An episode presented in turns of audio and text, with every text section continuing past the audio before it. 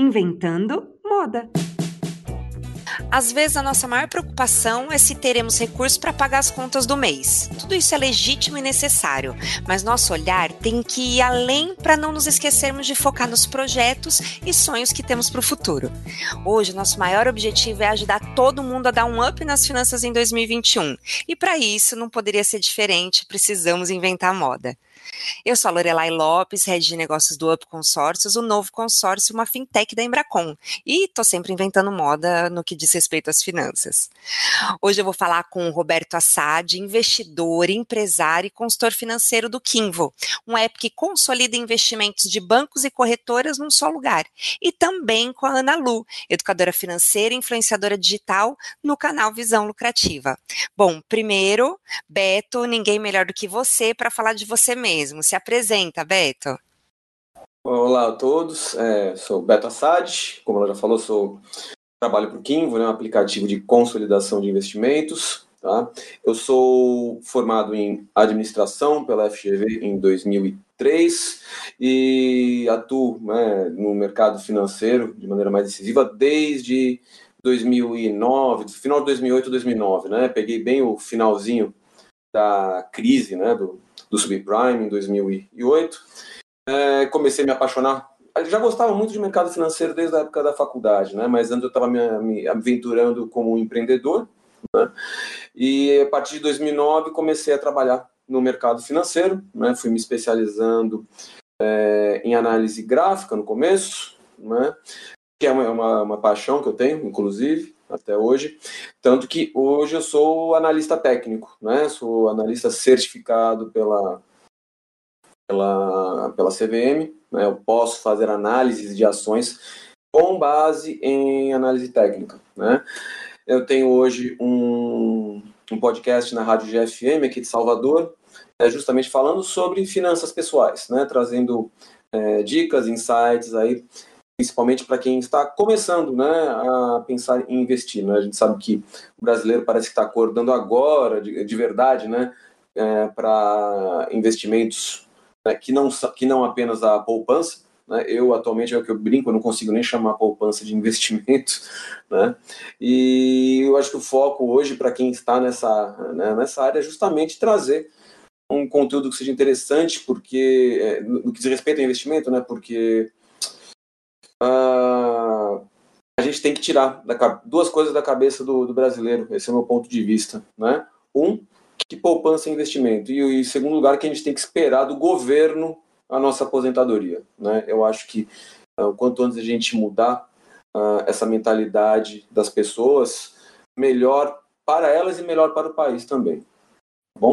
É, eu, eu, acredito que quando a gente pensa em investimento é sempre futuro, é longo, não sempre, né, mas principalmente futuro, longo prazo e realmente o foco das pessoas é a aposentadoria. E se a gente olhar ao redor do mundo, já é assim, né? A gente está bem atrasado Com no certeza. quesito aposentadoria, né? Ana Lu, agora você se apresenta. Boa tarde, pessoal. Beto, Lorelai, pessoal que está assistindo. Eu sou Nalu Peralo, fundadora do Visão Lucrativa, um canal que já está aí há dois anos, em torno de dois anos, dois anos e meio. A gente tem hoje no Instagram mais de 200 mil seguidores, no YouTube está em torno de 1.500, 1.600 é, seguidores. E assim, meu objetivo sempre foi desmistificar o mundo das finanças. Desde criança eu gostei muito de empreender, gostava muito de poupar o meu dinheiro, mas é lógico que eu fazia isso com que cofrinhos e a própria poupança, né? Como o Beto disse, que hoje em dia não é mais realmente um investimento. E uh, comecei a me interessar desde nova pelo mundo das finanças, então estou há quatro anos aí investindo e comecei ajudando alguns amigos e sempre gostei muito de explicar, sempre gostei muito de traduzir para o mais próximo possível de uma linguagem informal para democratizar o acesso ao investimento. Então, começando a explicar para um amigo, outro amigo aqui, outro amigo ali, eu resolvi fazer o Visão Lucrativa, que foi justamente para democratizar né, esse acesso uh, aos investimentos para todo mundo e também trazendo um pouco de conteúdo de empreendedorismo, porque eu acho que ambas as coisas andam juntas e a gente tem que pensar em lucratividade de maneira geral. Então, realmente, é, eu fico muito feliz. Beto Beto estava falando que esse ano, né, ano passado também, uh, ocorreu assim uma mudança muito grande no cenário dos investimentos no Brasil. Isso é algo muito gratificante, porque é o meu trabalho, o trabalho do Beto, o trabalho de vários influenciadores que tem contribuído com tanta gente nova chegando no mercado, né? E essas pessoas elas precisam de direcionamento, elas precisam de informação. Então eu acho que é esse que é o meu propósito com visão lucrativa e eu espero aí estar trazendo cada vez mais conteúdo para o pessoal. Bom, Ana Lu, você falou que você gosta bastante de explicar, e eu vou até fazer um elogio aqui, porque você explica e explica de uma forma muito gostosa, muito simples de, de entender e até trazendo um certo senso de urgência. Eu vou falar só de um post que eu vi hoje, fala assim, o salário mínimo 1.045, dia trabalhando 34,83, um quilo da carne, 36 reais. O dia do trabalhador não está valendo nem um quilo de carne. Entende a importância da educação financeira? Empreender aprender a investir. Ou seja, né, ou você empreende e ganha mais, ou vai comer carne de segunda, né? Porque 36 reais não dá para pagar. É, uhum. Essa facilidade que você tem para comunicar e despertar o senso de urgência nas pessoas. Muito legal, viu? Poxa, agradeço muito. Sim, é, eu gosto às vezes de fazer uns posts mais de impacto e outros mais de conteúdo, né? É, eu gosto de, de fazer essa mesclagem, assim, para o pessoal aprender, mas também para o pessoal se ligar que precisa realmente começar a investir, começar a cuidar melhor do dinheiro. É, eu acho que é importante esse, esse impacto, assim, na vida do pessoal. Sim, bom, para começar nosso bate-papo, o que, que vocês acreditam que é o primeiro erro que as pessoas precisam corrigir para começar a dar um up nas finanças mesmo? Bom, eu, particularmente, eu acredito que o primeiro erro é não ter começado antes. Como muitas pessoas dizem, o melhor momento foi ontem e o, e o segundo melhor é hoje, né? Então, acho que o primeiro erro é a procrastinação. Ficar deixando para depois e falar, ah, janeiro eu começo, ano que vem, 2021. Ah, não, esse mês aqui tá apertado. Então, às vezes, as, as pessoas procrastinam e não priorizam a si mesmo, porque muita gente acha que investimento é você, sei lá, tá dando seu dinheiro para algum lugar. Mas não, o investimento, na verdade, você está priorizando a si mesmo. E as pessoas muitas vezes não não priorizam, não priorizam a si mesmo. E você, Beto? Eu concordo com ela e eu adiciono uma coisa que eu acho que ainda é um problema brasileiro. Inclusive, é, eu vi recentemente um estudo falando do, muito interessante, falando da. Acho que foi promovido pelo Itaú, é, falando sobre a relação emocional do brasileiro com o dinheiro. Né? E. Hum ficou muito claro né, né, nesse estudo que o brasileiro ele empurra a, o, a sua, suas finanças, né, a sua organização financeira com a barriga. Né? A maior parte tem medo até de olhar, é impressionante isso, mas a maior parte do, dos brasileiros tem medo até de olhar para a conta corrente, porque tem medo do que pode fazer com aquele dinheiro que está lá.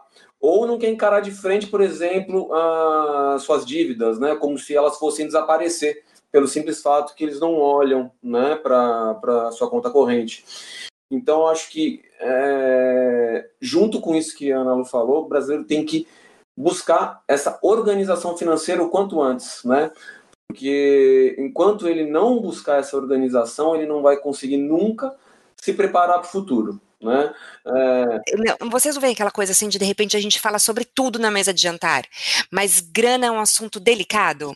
Não é delicado falar de dinheiro? Porque a gente não quer falar que não tem, a gente não quer falar que não dá, a gente não quer. E isso, lógico, a gente tem uma questão consumista muito grande ainda no Brasil, que também. é, Exatamente. Eu, eu, acredito que essa nova geração está começando a evoluir em relação Exatamente. a isso, que é não olhar tanto para a marca. Lógico que não dá para generalizar, mas eles já não têm esse olhar para a marca, de querer grife, pelo menos isso vem surgindo, vem aparecendo, vem crescendo. E o brasileiro ainda tem muito disso. Eu não gosto quando a gente fica falando, né, isso é o brasileiro brasileiro, mas a gente está falando do Brasil, né? Então, é o brasileiro. e é, não deixa, é o brasileiro, a gente está falando do Brasil aqui.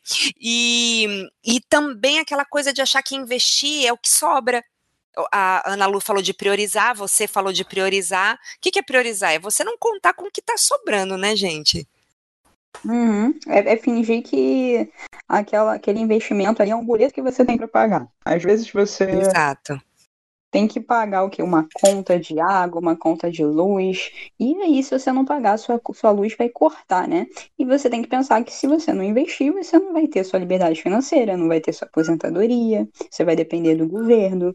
Então, assim, é complicado, né? Principalmente num país onde o sistema previdenciário é tão precário. Então, é, realmente o pessoal tem que, tem que encarar os investimentos como prioridade, como se fosse um boleto realmente para pagar, e não como algo que sobrou no fim do mês. Você, você, eu falei do jovem, né? Talvez menos consumista, enfim. Talvez eu, eu, meu olhar esteja até para uma, uma bolha, mas eu enxergo isso começando a acontecer. Até mesmo interesse para finanças. Vocês, vocês veem dessa forma que o jovem hoje é muito mais informado, que talvez daqui 20 anos o nosso papo vai ser outro? Eu creio que sim. Eu acho que é, foi até como falou no começo, eu papel importante que ela desempenha até mais tempo do que eu, né? É, hoje o acesso à informação está muito muito mais fácil, muito mais amplo, né? E numa velocidade é, absurda. Eu na, minha época de faculdade, época que comecei com o mercado financeiro, as coisas não chegavam, né? Tão rápidas a gente assim as informações todas. Eu já tinha, desde a época da faculdade, né, como sempre gostei de finanças, eu já trouxe, digamos, da própria escola de administração essa questão de se preocupar um pouco mais com, é, com o seu dinheiro, com a questão do. Entender o que é um orçamento. Né? Exatamente, né? né? Eu, a, além do mais, eu, lá, tipo, quem faz administração, não sei se alguém de vocês é formado, estuda, você aprende contabilidade, você aprende várias coisas que lidam diretamente com a organização do dinheiro, né? E você pode pegar isso do, seu, do nível empresarial que você aprende e trazer, aliás, é o que acho que todo mundo tem que fazer, trazer para o nível pessoal, para você poder botar suas coisas é, em dia. Antigamente isso ficava muito restrito, principalmente a quem faz esse tipo de curso, né? É uma crítica que se faz muito a, a outros cursos né, que não de administração, que não se ensina, digamos assim, a profissional de nenhuma área a como ele cuidar do dinheiro dele. Isso é, é muito importante, né? Hoje, com, a, com esse avanço da tecnologia, da informação, das redes sociais, digamos assim, é, essas informações estão disponíveis de uma maneira muito, muito mais é, é, fácil né, para todo mundo, e são informações de conteúdo de qualidade gratuitas. Isso que está ficando muito interessante e que pode estimular realmente o mais jovem a pensar fora da caixinha, não seguir o que os pais, os avós faziam, né? E aí é onde eu vejo um possível futuro de sucesso financeiro para essa nova geração que está aí. É, complementando o que o Beto falou, até recebi uma pergunta na caixinha lá dos stories é, falando justamente sobre isso. Uma pessoa me perguntando assim: é, eu faço contabilidade. Você acha que eu já estou na frente de muitas pessoas na área de investimentos? Aí, bom, a, o que eu falei para ele foi assim: bom, fazer contabilidade ou não, não vai mudar muita coisa na sua vida. Tudo vai depender do quanto você estudar os investimentos e tudo mais, para você realmente se especializar naquilo ali e começar a investir de maneira saudável, né? Então, é, hoje em dia, eu acredito que a faculdade, ela realmente não é algo assim que, que vá mudar tanto na questão de investimento, na questão de empreendedorismo, e sim a pessoa que quiser ir atrás do seu próprio conhecimento, né? Hoje em dia, com a internet, com tantos canais, você consegue aprender, consegue fazer cursos, cursos até mesmo voltados diretamente ali para o que você quer aprender. Então eu acho que está mudando muito, está mudando muito essa geração. Eu tenho 24 anos e assim, a maior parte do meu público é nessa, nessa faixa assim também de 24, 30 e poucos. E eu acredito que no futuro acho que vai ser muito diferente o Brasil. Porque muita gente vai investir, muita gente vai pensar de fato nas suas finanças. Tá, mas num país assim com tantos endividados, hoje são 64 milhões, né, gente? Não sei, isso muda todo mês, mas 64 milhões de, de endividados no Brasil, de, de, de pessoas realmente com restrição no nome. qual é o maior desafio? Porque educação financeira é um milhão de coisas, né? É ensinar. Você fala de empreendedorismo também, né, Ana Lu? Então você ensina a ganhar dinheiro. Aí dentro de educação financeira tem a questão de como, como gastar, porque a gente aprende a ganhar dinheiro, aliás, a gente estuda para isso, né, para ganhar mais dinheiro, enfim, mas a gente também tem que aprender a gastar, porque senão não vai ter, a gente não vai conseguir priorizar tudo isso, e tá aí o Kinvo com a questão de guardar, né, de investir o dinheiro. Então, são muitos assuntos, mas num país com tantos endividados, vocês acham que o maior desafio é ensinar as pessoas a se livrar das dívidas? Qual, qual é o maior desafio aí? É, não, não tenha dúvida. Eu acho que é, esse é um, é um principal ponto para quem quer começar por é, ordem na casa, digamos assim. Né? Ah, aí passa muito por aquilo que eu estava falando daquela pesquisa. Se você não sabe qual é o tamanho do seu problema, você nunca vai conseguir é, parar para resolvê-lo. Né? É, a gente fiz até um, um podcast né, que foi foi pro ar, acho que foi na semana passada, falando um pouco de 13 terceiro, né? Chega essa época do 13 terceiro, as pessoas começam já a pensar como que elas vão gastar no final do ano, o que, que elas podem fazer a mais com esse dinheiro extra que está entrando, né? É, sendo que às vezes elas estão endividadas, é, dívidas no, no, no rotativo do cartão de crédito, que ainda continua sendo muito alta, ou empréstimos pessoais com taxas realmente abusivas, ao invés dela pegar esse dinheiro para começar a tentar pôr a casa em ordem, não. Ela deixa o negócio ir virando uma bola de neve, é, gasta, faz, digamos, tem aquele, aquele prazer de curto prazo por gastar o dinheiro com algo para ela e para a família que vai ser bacana naquele momento, né? Todo mundo vai desfrutar, mas que ela está tapando o sol com a peneira para a possível tempestade, digamos assim, que ela possa vir a, a enfrentar no, no futuro.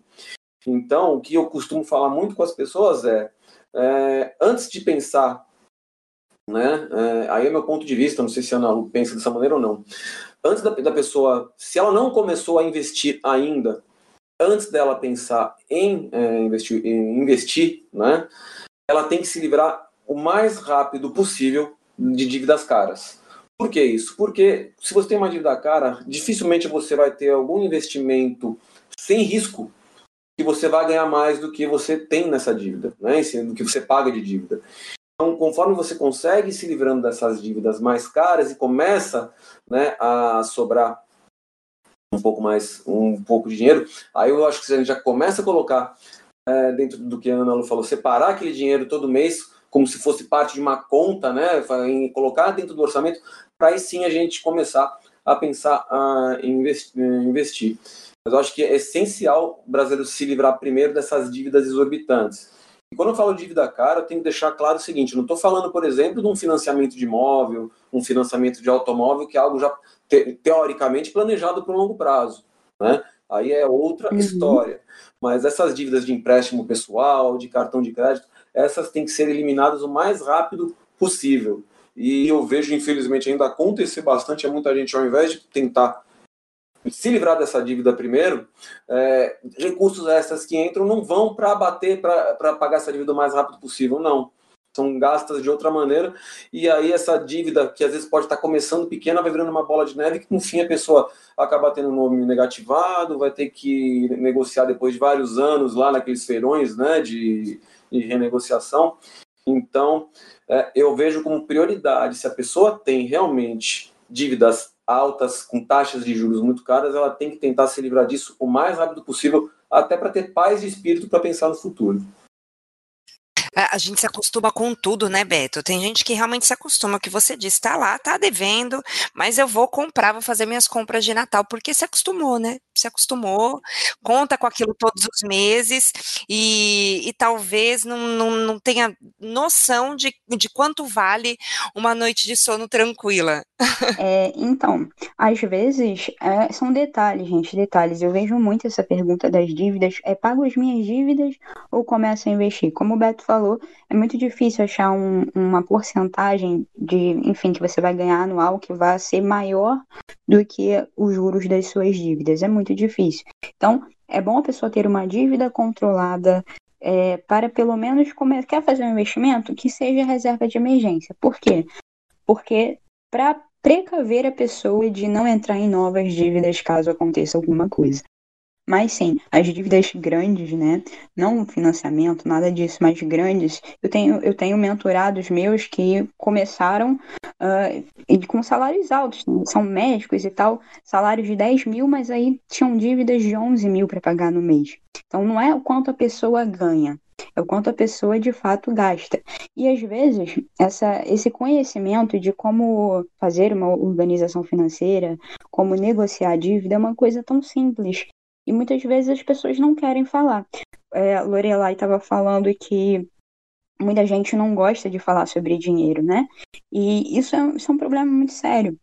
As pessoas acabam não falando sobre as suas próprias dívidas e, e acabam vira, vira uma bola de neve, né? Eu tive também um mentorado, eu gosto muito desse caso, porque é um caso que me deixa realmente feliz, que ele tinha uma dívida e não sabia o que fazer. E aí ele me procurou, a gente fez uma mentoria, e eu falei para ele, olha, a taxa Selic está muito baixa. E a, e a sua dívida você fez quando a taxa Selic estava muito alta. Você pode ir lá no seu gerente, você vai levar esse artigo aqui para o seu gerente e pronto. Você vai buscar negociar a sua dívida. Senão, você também pode fazer uma portabilidade de dívida indo para outro banco tudo mais. Eu sei que ele conseguiu uma redução de 70% da dívida dele. Foi assim, uma coisa absurda. Foi uma coisa da água para o vinho. E dali ele conseguiu controlar aquelas dívidas, pagar, começar a montar uma reserva de emergência. E hoje em dia ele é até aluno do meu curso de investimentos. Então, assim, foi algo que algo que me deixa muito feliz. Porque um detalhezinho que você dá uma informação para uma pessoa de como ela pode negociar, de como ela pode fazer algo para mudar a vida dela, né?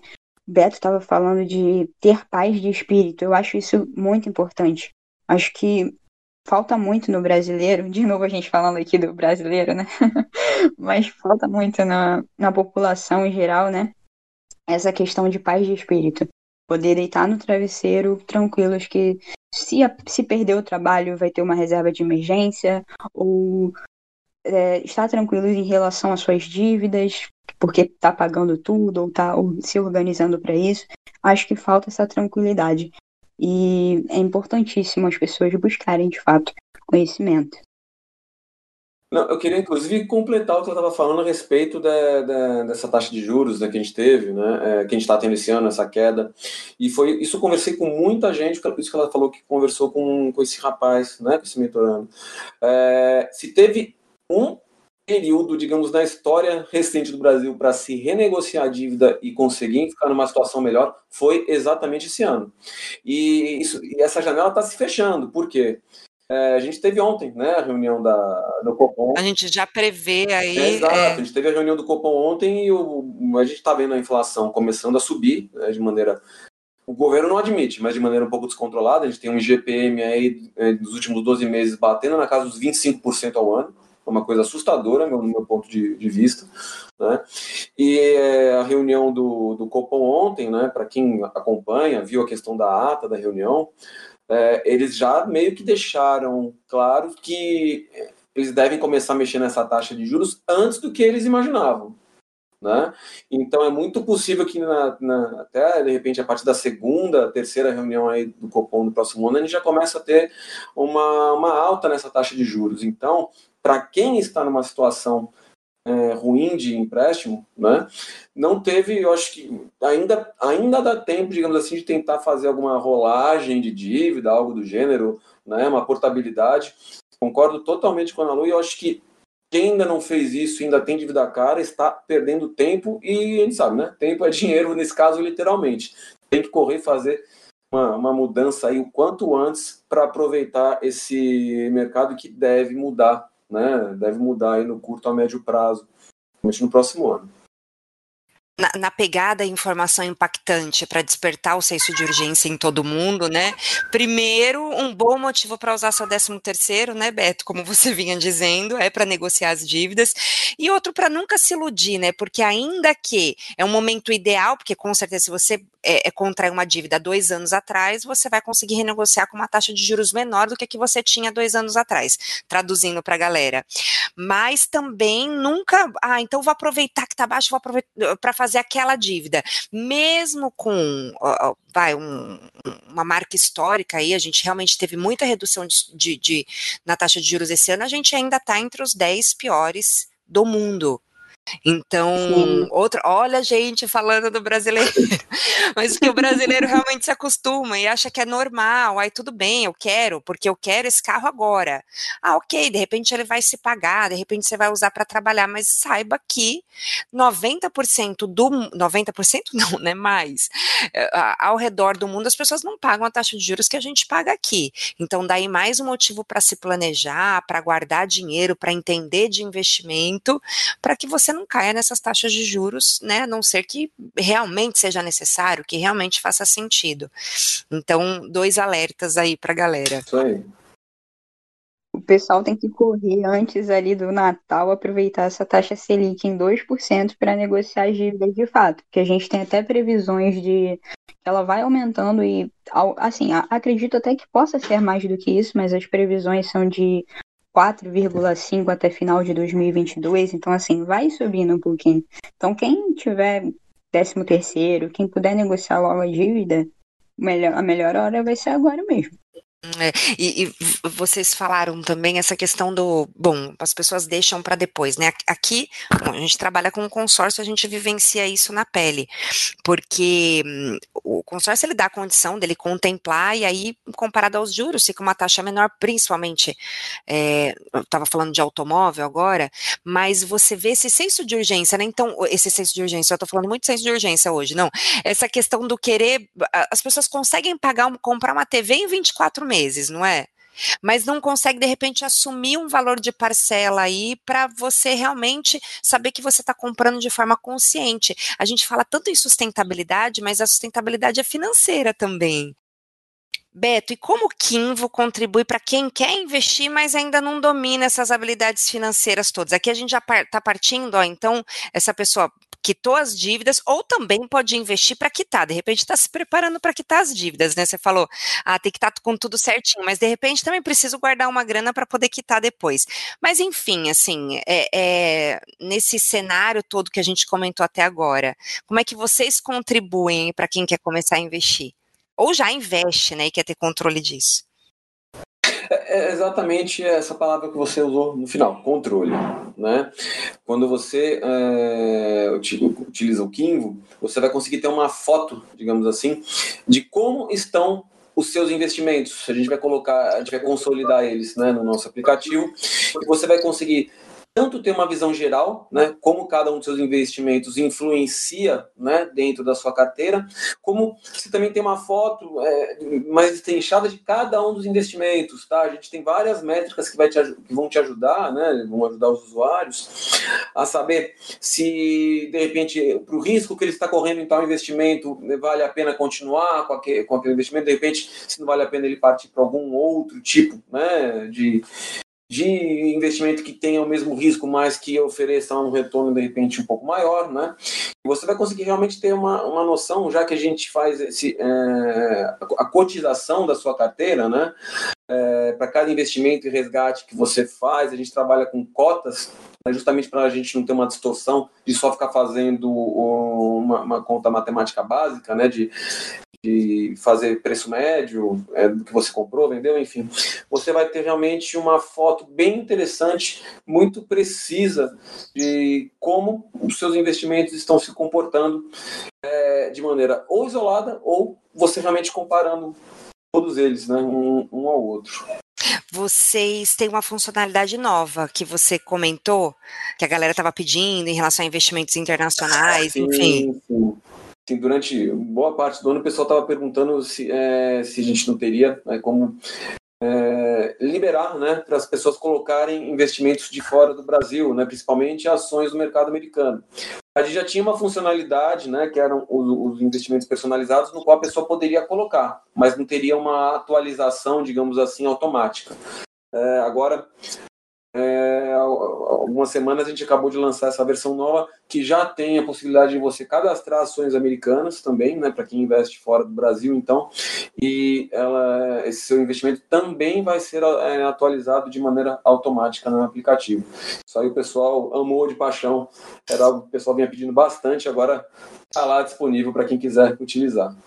Para a galera entender, assim, eu Eu baixei agora, já conheci o Kinvo, mas não tinha baixado porque apesar digital e tudo mais, mas eu sou eu sou meio cabreira assim quando eu tenho que colocar muitos dados, né? Seja qual for o site que eu tô ali, se eu tenho que colocar muitos dados, aplicativo, eu sou meio cabreira com isso. É, e, e, eu baixei agora, né, antes de falar com você, apesar de já conhecer a ferramenta, e não tem nada disso, certo? Então, para quem? Eu estou sendo bem transparente, para quem como eu conhecia zero, quais são os riscos de você baixar um aplicativo no seu celular onde você vai colocar ali todos os seus investimentos? Primeiro, a gente tem que deixar claro uma coisa, tá? É, lá você consegue acompanhar os seus investimentos, você não faz nenhuma movimentação, tá? Dos seus investimentos. Não está integrado, né, Beto? É não, é isso não. que eu não sabia, né? Não está integrado. Vocês está integrado, na verdade, com as origens, certo? Você Exato. controla de acordo com, mas não com os meus dados. Eu que vou, vou imputar todas as informações lá, certo? Exatamente. Você não vai, é, por exemplo, ah, não é um aplicativo. Quando eu falo que é para consolidar os seus investimentos, é para você fazer um acompanhamento deles e não para fazer uma gestão é, gestão ativa. Quando eu falo gestão ativa, é, ah, eu vou clicar aqui no Kinvo, ah, essa ação não está boa. Então, através do Kinvo, através, né, por meio do Kinvo, eu vou vender essas ações e comprar outras. Não, não. É, o Kinvo ele vai te dar realmente a foto da sua carteira, mas você não vai conseguir é, movimentar, digamos, a sua carteira por meio do Kinvo. Então você pode ficar tranquilo se você tem esse medo de segurança, de ah, alguém vai usar os meus dados aqui e vai entrar nas minhas contas. Não. Bom, não. agora eu conheço o Beto, né? Se alguma coisa acontecesse, eu ia atrás. Mas quando a gente não não conhece. E outra, são 600 mil usuários ativos, né? Uau, é muita gente. Ou seja, é, bom, e, e, no momento que vocês idealizaram, enfim, que veio a ideia, um pouquinho da história, assim, do Kimvo, a, a dor que vocês queriam, um, que vocês queriam sanar, a dor que vocês queriam trabalhar das pessoas, é essa questão de ter tudo em um lugar. Exatamente. É, é, até legal essa questão de você perguntar a história, porque uh, ah, o Kingo veio né, do, do, do, braço, digamos assim, de tecnologia de uma antiga corretora, né? Era uma empresa que representava uma corretora de valores é, aqui em Salvador, não é de onde eu estou falando. E o pessoal da TI, né, que, que da, corretora, eles tinham toda essa dor, tanto de fazer o, essa, essa gestão, digamos assim, do, dos ativos, dos, né? Dos, ativos, né? dos uhum. investimentos do, dos clientes, e de como isso tudo era separado, cotizado, para o cliente poder entender. Né? Uh, foi justamente vendo todos esses problemas que aconteciam que o pessoal resolveu dar esse passo, digamos, a mais, assim que uh, uh, se, se, se, separou, né? se desmembrou, digamos assim, a corretora. O pessoal que era dessa parte de TI resolveu trazer o Kim, pegou muito do que aprendeu né, durante esse tempo na corretora e resolveu trazer ideias novas para criar o aplicativo, consolidando e tentando, claro, ao máximo facilitar a vida do usuário. Foi, foi essa foi a, digamos, foi a origem, digamos, do Kim. Tá? Então, vamos imaginar que você. Imaginar não, isso é real, né? Que você não precisa entrar no aplicativo do seu banco para ver como, como tá aquele fundo lá que você fez com a sua gerente. Depois entrar no aplicativo da corretora para ver como é que estão aquelas ações ou aquele outro fundo no qual você investiu. E depois entrar no da seguradora para ver a previdência que você fez há 10 anos atrás junto com o seguro do carro. Mais ou menos isso. Você vai ter tudo em um único lugar. Certo, Beto? Exatamente, perfeito. Sensacional. Perfeito. Já, já, está contratada por Kimbo. Já pode mandar currículo. Publiquinho? Não, não é publi, né? Na realidade, a gente está aqui mesmo. O meu foi de curiosidade. Eu realmente fui, fui metido. Eu falei, não, peraí, já conheço, mas eu preciso entender, né? Eu vou falar com o cara. Vamos entender aqui. Eu falei, poxa, a vida é muito melhor do que eu tinha imaginado. É, e, e, Beto, esse público de 600 mil pessoas, os seus usuários, quem são eles? É, a maior parte ainda público masculino, apesar de estar crescendo bastante público feminino. Tá? Uh, temos aí uma faixa jovem, uh, é legal, a gente tem, tem visto bastante gente uh, conversando, acho que vai bem de, de encontro que a gente conversou no começo né, do, do, pod, né, do podcast, que a Ana Lu estava falando, né, do público jovem que está se interessando cada vez mais. Tem, acho que é, é, a maioria da nossa faixa está tá localizado entre seus 25 a 40 anos. Tá? É onde a gente tem, digamos, o grosso do nosso público.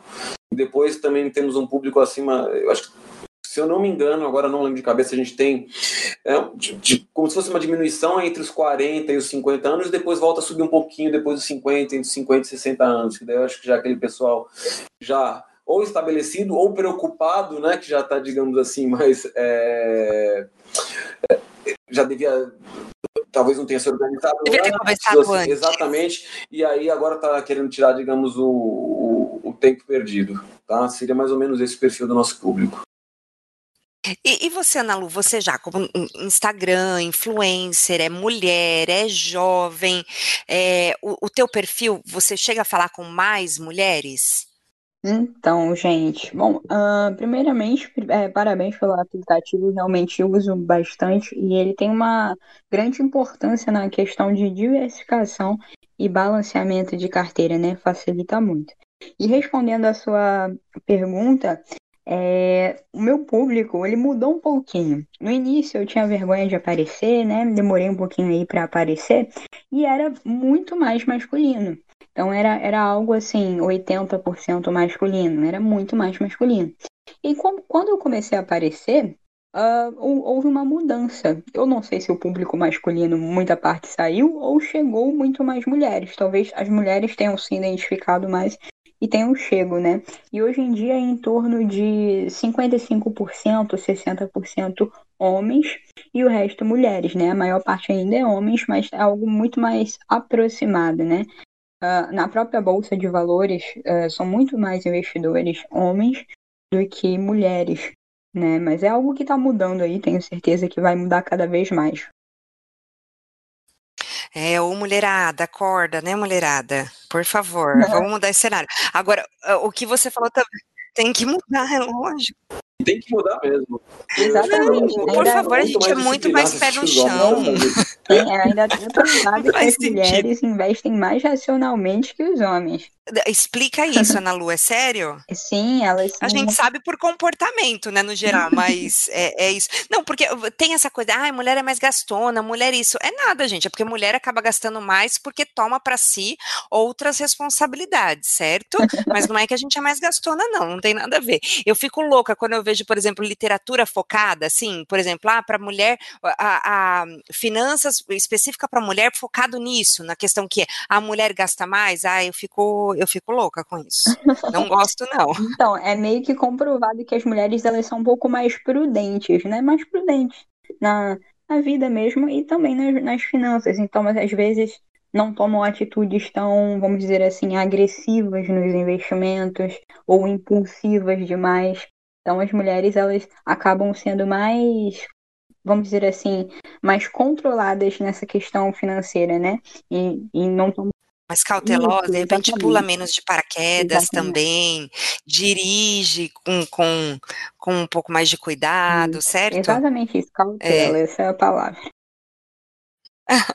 Agora, é, eu, eu achei também é um ponto aí, fora do assunto, mas dentro, ela falou, a Ana Lu falou assim, é, eu não sei se os homens deixaram de me seguir, ou seja, será que teve aquela impressão de, ah, é mulher falando de finanças? Sim, teve. Teve a impressão não só de mulher falando de, de finanças, como, nossa, quantos anos essa menina tem? Eu tenho 24, mas a minha cara Verdade. é Então aí, aí... É verdade. aí teve essas duas impressões.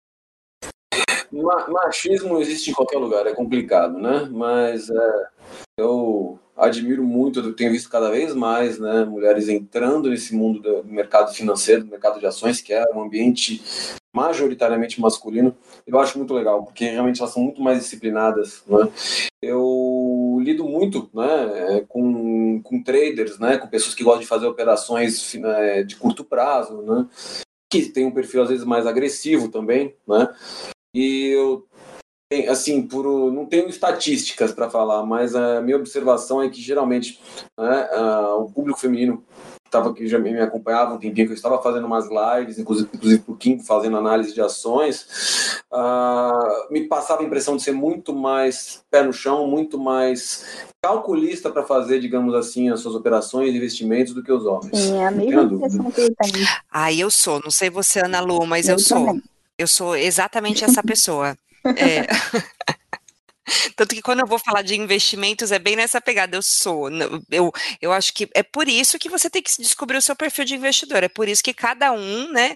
A gente vai orientar ali as opções, mas a decisão vai ser sempre muito. É, enfim, da pessoa, certo? Eu tenho um perfil assim, moderado para agressivo, mas as empresas agressivas são bem poucas. Assim, eu penso muito antes de comprar uma empresa agressiva. Eu tenho que ter bem claro por que, que eu estou comprando aquela empresa. Então, acho que realmente os homens eles acabam sendo mais impulsivos. Assim, ah, não, tal empresa tá barato, vou comprar.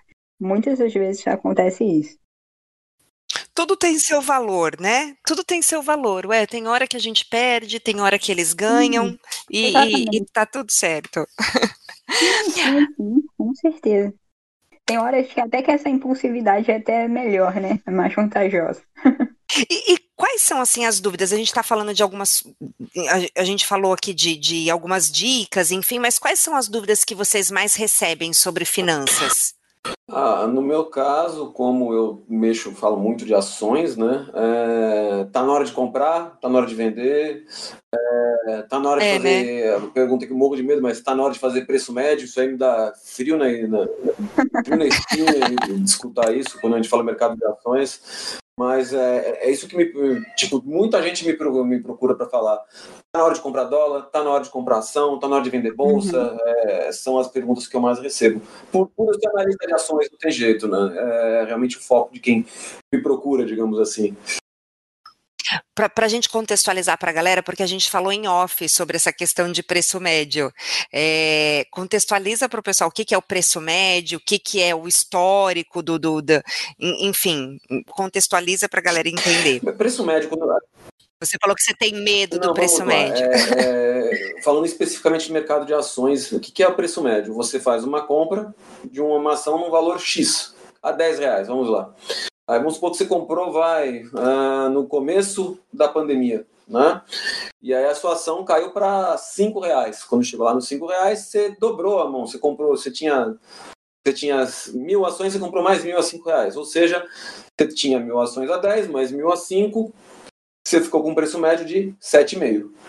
Uh, isso é o preço médio. Você você pode fazer tanto para cima, digamos assim, quanto para baixo, ou seja, você vai aumentando, digamos assim, a, a sua participação numa ação, algum investimento, conforme ele vai ou a favor ou contra você.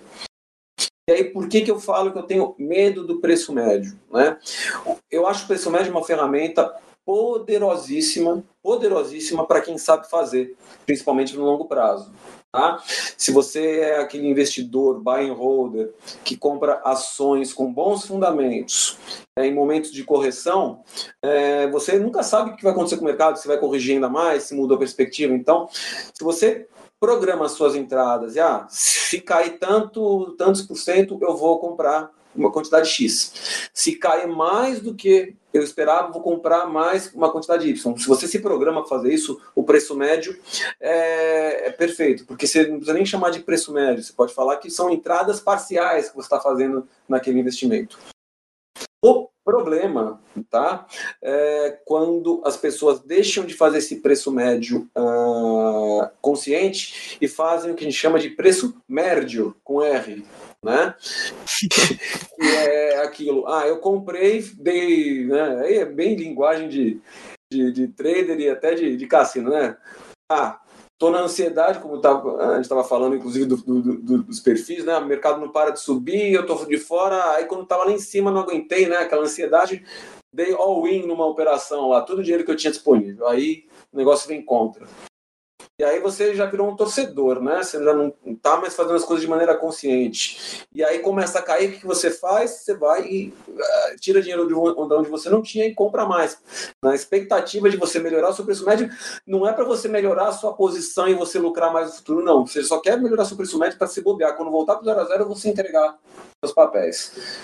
Por isso que eu falo que eu morro de medo do preço médio, porque a maioria das pessoas não sabe trabalhar ele direito. Às vezes ela é, dá certo, né, fazer esse preço médio, e a pessoa fala, tá vendo como entendo do mercado, mas o dia que o mercado vem totalmente contra, como aconteceu na pandemia, acaba tirando muita gente do jogo de vez, entendeu? Então, por isso que eu falo que eu morro de medo desse preço médio, principalmente para quem não sabe trabalhá-lo. Boa. E você, Adalu, você faz muitas caixinhas, certo? De perguntas, e lógico, você tem os seus mentorados, né? E quais são as principais dúvidas que você recebe? Isso, é, então, eu recebo essas perguntas também, no caso, uh, algumas perguntas específicas, ah, tal empresa é boa, tal empresa é tal, e a pergunta que eu recebo muito é, é qual o melhor investimento? qual o melhor investimento? É, depende do que você quer, né? Exatamente, depende do seu objetivo, depende do que você quer.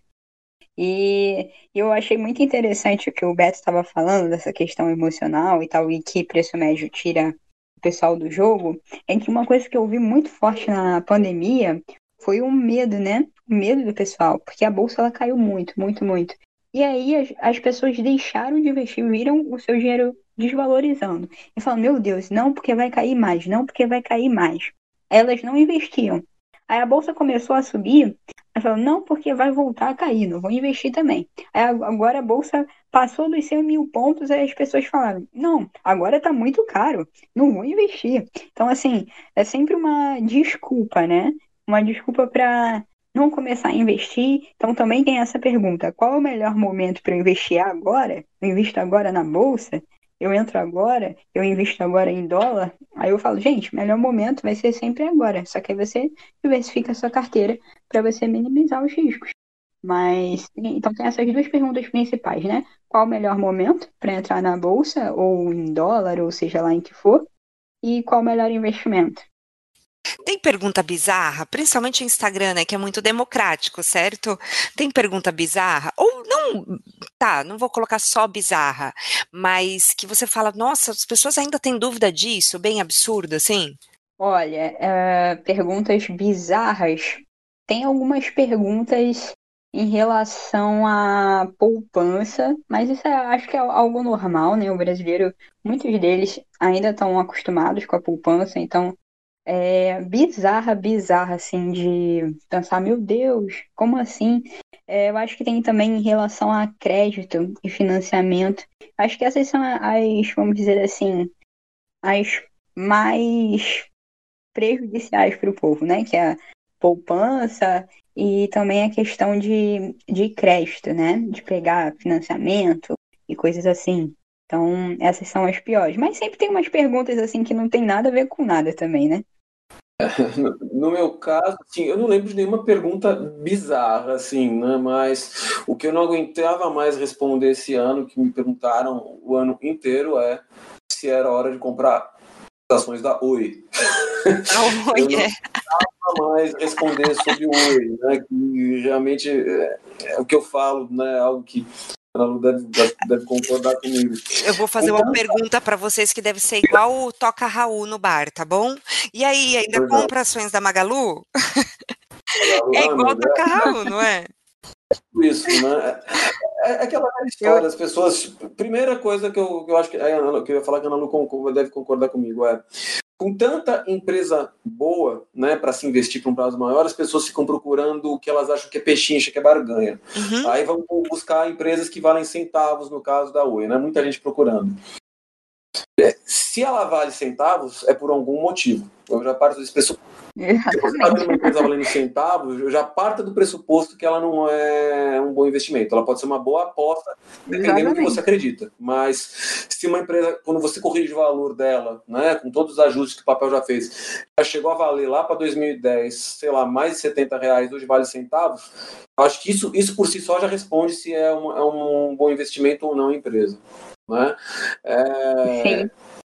Então, é, é, o que eu costumo falar para as pessoas: ao invés de vocês ficarem tentando é, brincar de caça-níquel né, na, na, na, bolsa, de ficar buscando aquele papel que vai te deixar milionário, é, busque papéis bons, né, de empresas sólidas, que estejam corrigindo e que você possa pagar barato por elas. Não que vai, não é que essa empresa vai te deixar rico da noite para o dia, não é essa a ideia.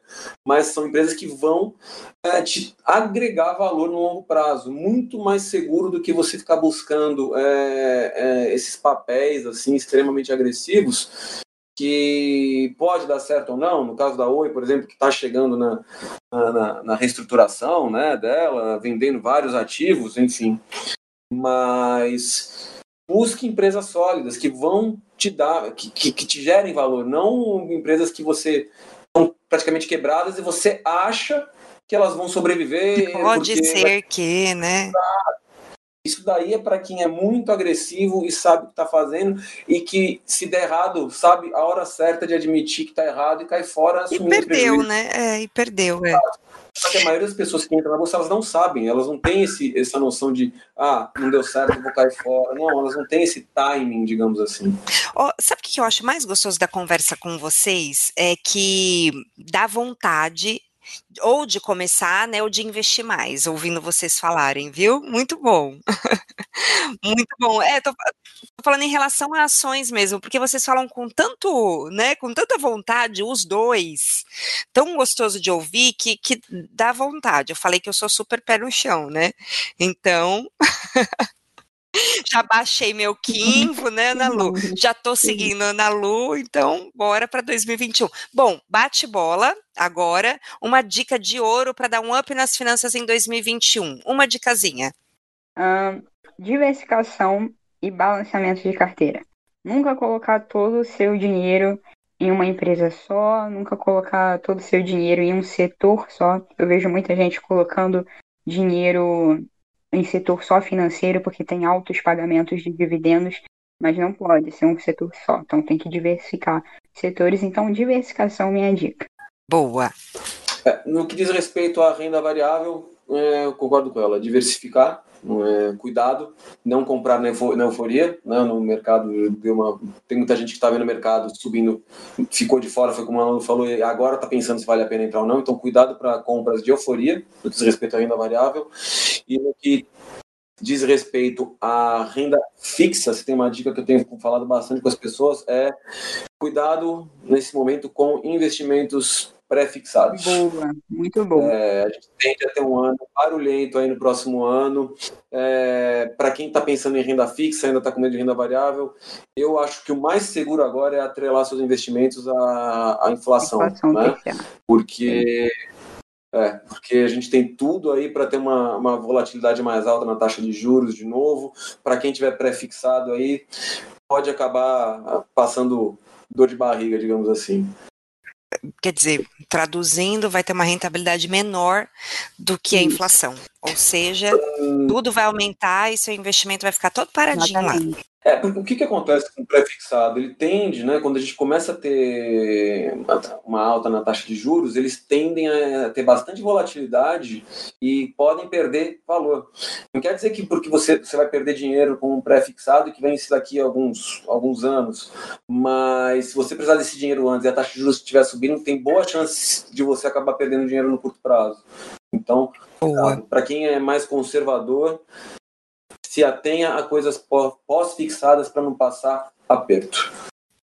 Bom, gente, obrigada. Meia, meia, meia. Acho que é um dos podcasts mais longos que a gente fez. Mas, bom, se você está ouvindo até aqui é porque você veio até o final. Mas eu espero realmente você ter. Porque, para mim, foi ótimo. Estou falando que eu, estou saindo motivada desse podcast. E, bom, a gente tem as nossas planilhas que a gente está disponibilizando para dar um up nas finanças em 2021. O curso lá no YouTube. A gente vai deixar link na bio. Assim como é, o link aqui para o arroba da para o arroba da Analu e também para o aplicativo do Kinvo. Obrigada, viu, gente? Adorei a prosa de fim de tarde com vocês. Eu que agradeço. Foi, foi um prazer conversar aí com o Beto, com a Lorelai. Muito bom o nosso papo de tarde. E muito bom, né, gente? Falar de finanças, investimentos, empreendedorismo. Muito bom mesmo. Agradeço muito o convite. Quando vocês quiserem, podem me chamar. Obrigada, Nalu. Eu também agradeço a oportunidade, agradeço a Ana Lu, agradeço você, Lori. Foi realmente muito, muito legal. Eu, como eu falei, adoro falar de finanças, isso para mim é um prazer. E precisando, estamos aí sempre à disposição de vocês. Espero que tenham gostado e um ótimo final de ano aí a todos vocês, a todos os ouvintes também. E principalmente um 2021 diferente, né? Mulherada, vamos investir, galera, vamos investir. Obrigada, viu? Obrigada, gente.